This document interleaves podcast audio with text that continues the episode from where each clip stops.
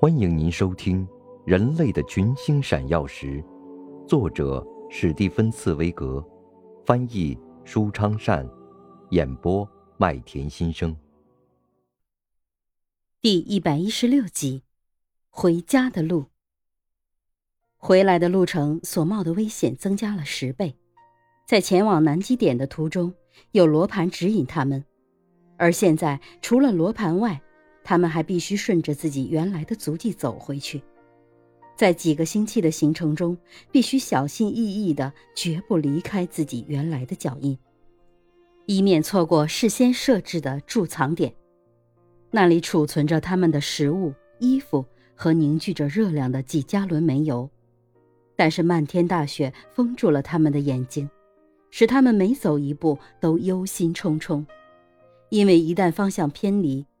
错过了贮藏点，无异于直接走向死亡。况且，他们体内已经缺乏那种出来时的充沛精力，因为那时候丰富的营养所含的所有化学能和南极之家的温暖营房都给他们带来了热量。不仅如此，他们心中钢铁般的意志现在也已松懈。来的时候，他们满怀无限的希望。这希望体现了所有世人的好奇和渴求，这希望给他们增添了无穷的力量。当他们一想到自己所进行的是人世间不朽的事业时，也就有了超人的力量。而现在，他们仅仅是为了使自己的皮肤不受损伤，为了自己终将死去的肉体的生存，为了没有任何荣誉的归来而搏斗。说不定在他们的内心深处，与其说盼望着回家，不如说更害怕回家。阅读那几天的日记，令人不寒而栗。天气变得越来越恶劣，寒季比平常来得更早。他们鞋底下的白雪由软变硬了，结成厚厚的冰凌，踩上去就像踩在三角钉上一样。每走一步都要粘住鞋，刺骨的寒冷吞噬着他们已经疲惫不堪的躯体。所以，每当他们经过几天的畏缩不前和走错路以后，重新到达一个贮藏点时，他们就稍稍高兴一阵。从他们的话语中重新闪现出信心的火焰。这几个在阴森的一片寂寞之中行走的人。他们的英雄气概令人钦佩。最能证明这一点的，莫过于负责科学研究的威尔逊博士。他在离死只有寸步之遥时，还在继续进行着他的科学观察。在自己的雪橇上，除了一切必须的承载之外，还拖着十六公斤珍稀的岩石样品。然而，人的勇气渐渐地被大自然的巨大威力所消蚀。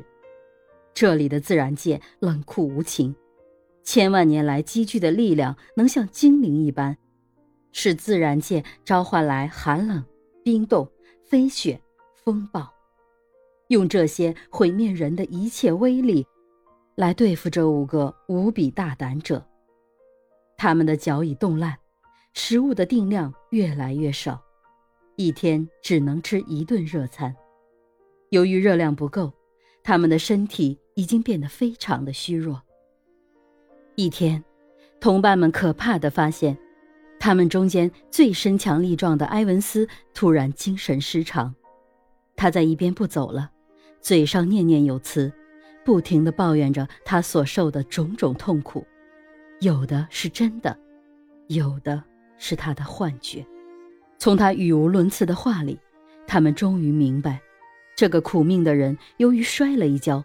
或者由于巨大的痛苦，已经疯了。对他怎么办？把他抛弃在这片没有生命的冰原上，随他去吗？但另一方面，他们又必须毫不迟疑的、迅速的赶到下一个贮藏点，要不然，斯科特还在犹豫是否把这件事情写入日记。一九一二年二月十七日，夜里一点钟，这位不幸的海军军士。死去了。那一天，他们刚刚走到屠宰场营地，重新找到了上个月屠宰的埃中马，第一次吃了较为丰盛的一餐。现在只有四个人继续走路了，但灾难又临到头上，下一个贮藏点带来的是令人痛苦的新的失望。储存在这里的煤油太少了，也就是说，他们必须精打细算地使用这些最必需的用品——燃料。他们必须节省热能，而热能恰恰是他们对付严寒的唯一的防御武器。冰冷的黑夜，周围是呼啸不停的暴风雪，他们胆怯地睁着眼睛不能入睡，他们几乎再也没有力气把沾鞋的地翻过来。但他们继续地拖着自己往前走，他们中间的奥茨已经在用冻掉了脚趾的脚行走。风刮得比任何时候都要厉害。一九一二年三月二日，他们到达了下一个贮藏点，但再次使他们感到可怕的绝望。那里储藏的燃料又是非常之少。您正在收听的是《人类的群星闪耀时》，演播麦田心声，感谢您的收听。